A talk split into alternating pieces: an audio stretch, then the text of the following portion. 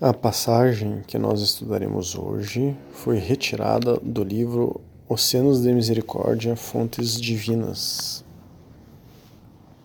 Sheikh Nazim está dizendo o seguinte, para que nós reflitamos sobre o seguinte hadith Qudsi, quer dizer, um hadith que as palavras do profeta Muhammad foram utilizadas por Allah subhanahu wa ta'ala para nos passar determinada mensagem. Então, é, Allah subhanahu wa ta'ala fala por inspiração através do profeta Muhammad sallallahu alaihi wasallam, la ilaha illallah, declaração de fé da unidade de Deus é a minha fortaleza. Enfim, la ilaha illallah, não existe nenhum único Deus a não ser um Deus único, é a minha fortaleza. E quem entra em minha fortaleza garante a segurança própria da minha punição. Então, Shernaz continua dizendo: que declaração de misericórdia de Nosso Senhor poderia ser mais abrangente do que isso? Enfim, a pessoa entrando né, nessa fortaleza de Allah subhanahu wa que é, é o monoteísmo puro, acreditar num Deus único, então Allah subhanahu wa passa a defender essa pessoa. A pessoa está protegida nessa fortaleza. E Shehnazin está comentando aqui nessa passagem sobre os novos muçulmanos, né? É, que nós temos que ter muita paciência, muita tolerância com o novo muçulmano. E essa paciência, ela vai, é, de fato, sedimentar o Islã nas pessoas. É, a pessoa vai, enfim, é, entender melhor a Sharia, o código da lei divino, o amor, a, a lei do amor divino, né, como nós nos referimos outras vezes aqui a Sharia, e a pessoa então é, como diz Nazim, o novo muçulmano muitas vezes se aplica muito mais em tentar é, obedecer essa lei do amor divino do que uma pessoa que já está há muitos anos no Islã. É, então, Shehnazin diz que a paciência, a tolerância atraem os corações a, aos corações obedecerem a Allah subhanahu wa ta'ala. Enquanto as pessoas que passam o Islã de uma maneira muito estreita, muito fechada, elas rechaçam, elas fazem com que as pessoas se afastem do Islã. Então, aqui é, mencionaremos vários estudos é, que tratam sobre esses assuntos quem quiser pode nos solicitar esses estudos, que é sobre a charrada, né? É, também sobre a paciência, o, a lei do amor divino, que é a Sharia, a sinceridade. É, Shehnazin diz sobre fechar o coração das pessoas. Nós temos um estudo sobre abertura do coração. Hoje nós estudaremos é, como é, é, ser um novo muçulmano. Né? O que é importante um novo muçulmano pensar.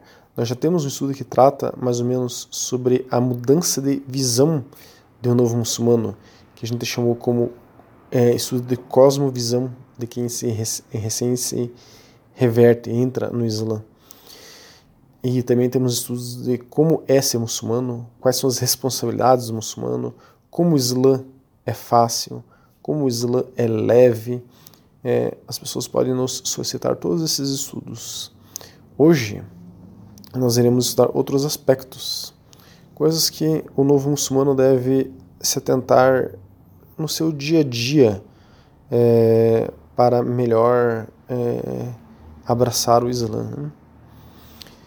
Então, é, o novo muçulmano não deve se preocupar em querer fazer tudo é, de cara é, e obedecer a tudo de cara, de bate pronto, digamos assim, quando entra no Islã. Há uma adequação gradual. É natural que haja uma adequação. Às vezes a pessoa é, ainda está errando em algum aspecto, em alguma coisa. É, o erro da pessoa não tira a pessoa do Islã. Se é, alguém que cometeu um erro é, estivesse fora do Islã, então não haveria nenhum ser humano mais muçulmano no mundo hoje. Mas nós somos 2 bilhões de muçulmanos no mundo. Então esses 2 bilhões de muçulmanos erram. Se um erro tirasse uma pessoa do Islã, então não teria ninguém, quase não sobraria ninguém desses 2 bilhões de muçulmanos. Então as pessoas que entram no Islã, elas devem ter calma, não devem se apressar, é, devem sedimentar cada passo. Cada passo que ela der para se adaptar ao Islã, que seja é, calma, lenta e é, de maneira é, definitiva. O mais importante de todos os passos, de todas as práticas no Islã, é o Salah. Nós temos estudos sobre o Salah, quem quiser pode nos solicitar. São as orações, né? Aqueles ciclos de prostrações há uma crise é, de quem entra é, que ocorre no primeiro ano de Islã. Essa crise ela já foi relatada por muitas pessoas e comentada, estudada por muitas pessoas. Nós temos uma reflexão sobre essa crise do primeiro ano. Quem quiser pode nos solicitar também essa reflexão. O ego do não muçulmano, quando é, ele se reverte ao Islã, o ego, ele grita, ele quer sair correndo, ele quer ser, entre aspas, livre. Ele é, resiste né, ao Islã, porque ele quer ser livre para seguir Shaitan, livre para cumprir as suas, é, seus caprichos, seus desejos. Só que o Islã limita é, a atuação do ego. E o ego, obviamente, vai resistir. Nós temos então vários estudos que falam sobre a nossa Jihad al-Akbar, a grande guerra que é contra o nosso próprio ego. A nova muçulmana, em especial, deve ter cuidado para não sair se casando de imediato, para não casar quando recém entra no Islã. Conheça um pouco o Islã. Há muitos bons muçulmanos, mas há também muitos maus muçulmanos que a tratarão mal. Isso ocorre em qualquer religião. Tem uh, os bons praticantes e os maus praticantes. Então, é, o Islã ele é composto por seres humanos que, é, por natureza, os seres humanos são falhos. Então, antes de, de a muçulmana casar com um muçulmano, ela tem que entender em qual linha está esse muçulmano, como é a mentalidade desse muçulmano, quem é esse muçulmano o muçulmano ou a muçulmana, enfim, é, está aprendendo muita coisa nova ao entrar no Islã. Terá acesso a muito conhecimento. Então a pessoa deve digerir esse conhecimento também de maneira gradativa. Não precisa se apressar quanto a isso. Há coisas que a pessoa só compreenderá depois de certo tempo no Islã, que vai caindo algumas fichas. Né? Mas busque conhecer mais, cada dia mais o Islã. O profeta Muhammad sallam, disse: Para quem segue um caminho para buscar conhecimento, Allah facilitará para ele é, o caminho para o paraíso. Esse é um hadith sahih, autêntico, forte, muslim. Então, escolha como é, você vai adquirir este conhecimento que é de maneira gradativa, pausada é, e sempre busque a verdade naquilo que você está aprendendo e é, busque também um professor que te ensine, não um professor é, necessariamente formal que vai estar numa escola de Islã, porque infelizmente, por exemplo, não existe nenhuma escola que ensine o Islã sunita tradicional no Brasil. Não existe nenhuma escola de Islã sunita tradicional no Brasil que seja uma escola ligada a uma das escolas de jurisprudência do Islã sunita tradicional. Então, não estamos dizendo que você tenha que necessariamente se ligar a um professor formal, mas escolha uma pessoa mais experiente no Islã e peça para ela, ó, me ensine o Islã, eu quero tirar dúvidas contigo, você pode ir me ensinando? E essa pessoa vai te ensinar. Tente escolher uma pessoa que seja Ahlus Sunnah wal Jama'ah, quer dizer, uma pessoa que esteja seguindo o Islã, seja da comunidade do Islã é, que segue a suna do profeta Muhammad sallam, através de uma das escolas de jurisprudência, Hanafi, Hanbali, Shafi ou Maliki. Como nós falamos, não existe nenhuma escola que ensine isso no Brasil, essas escolas de jurisprudência. Mas existem é, muçulmanos é, que seguem o Islã sunita tradicional.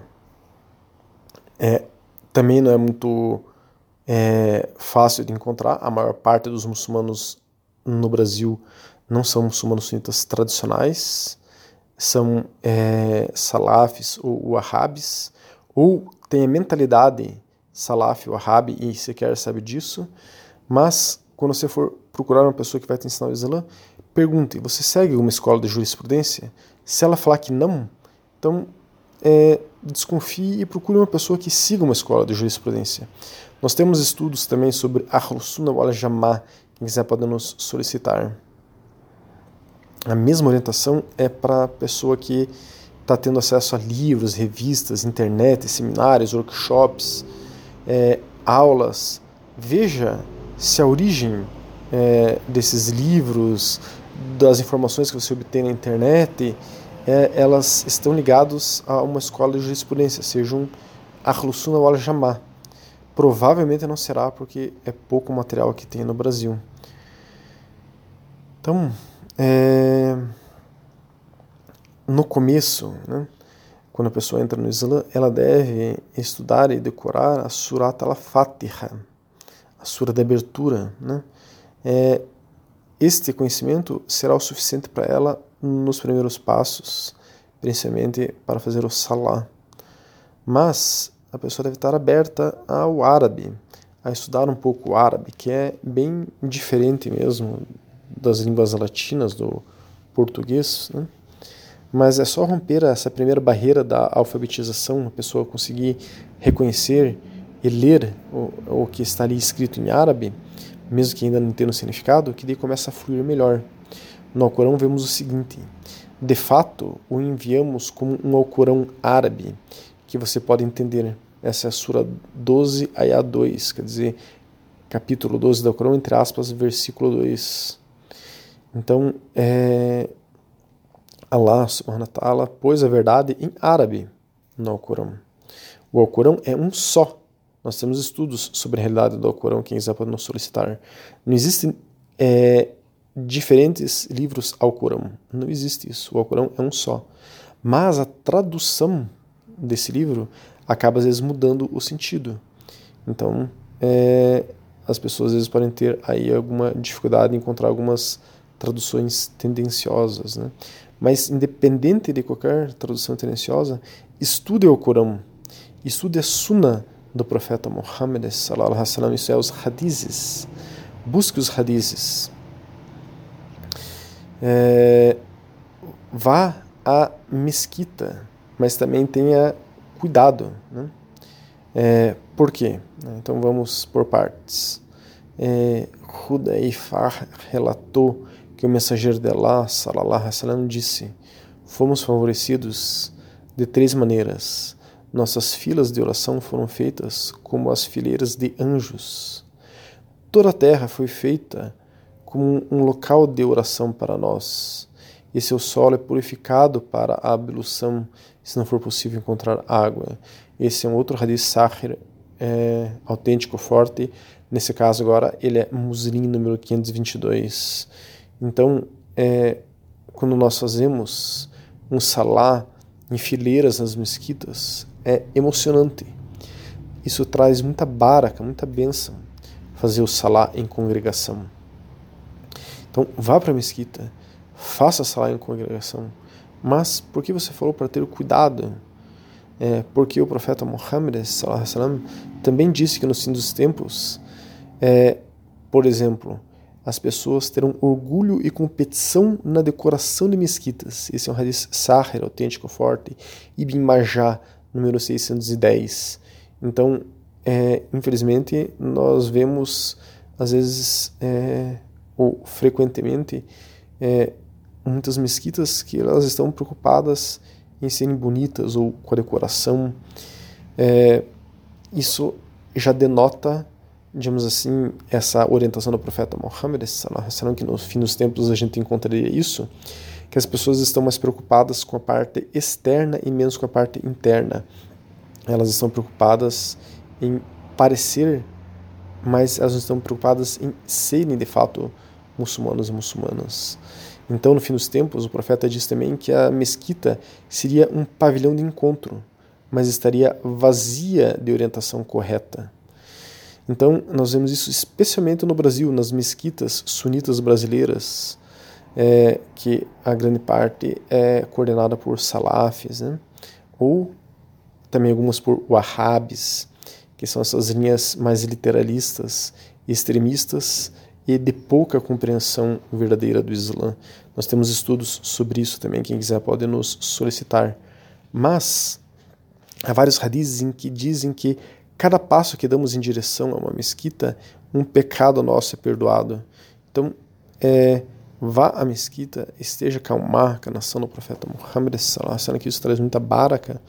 Agora, é, não acredite em todo o Islã que é ensinado nas mesquitas brasileiras, porque de fato há muita deformação. O novo muçulmano ou a nova muçulmana deve perceber que, depois de se converter, ao islamismo, ou se reverter ao islamismo, será testado por Allah subhanahu wa ta'ala quanto à sua firmeza no seu Islã. Allah subhanahu wa ta'ala diz, as pessoas pensam que serão deixadas para dizer, cremos, e não serão testadas? Essa é a Sura 29, a 2. Então nós temos que é, lembrar que uma mãe, por exemplo, quando quer educar o seu filho, ela exige dele que ele seja comportado, que ele seja obediente, né? Allah subhanahu wa ta'ala, quando quer nos elevar espiritualmente, ele exige de nós, nos testa. O profeta Muhammad sallam, disse: Deus ama um povo e ele o prova, ele o testa. Esse é um hadith Musnad Ahmed. Então, parte desse teste será a aceitação dos amigos e familiares da nova religião. E, infelizmente, há muita desinformação quanto ao Islã. Nós estudamos isso nos estudos de ocidentalização do Islã e a destruição do Islã. Quem quiser pode nos solicitar esse estudo para compreender isso. Então você não precisa sair falando é, para as pessoas: ah, eu sou muçulmano, me reverti ao Islã. Não saia falando. Simplesmente dê o novo exemplo. Mostre em quem você está se transformando. Daí o teu familiar, teu amigo perguntará: Nossa, como você mudou? Você fala, isso é o Islã. É, a metodologia de ensino do profeta Muhammad é através do exemplo, é através de surba, pequenas palestras, mas enfim, a pessoa vai poder fazer pequenas palestras no futuro. No começo, mostre o exemplo dessa transformação, inshallah.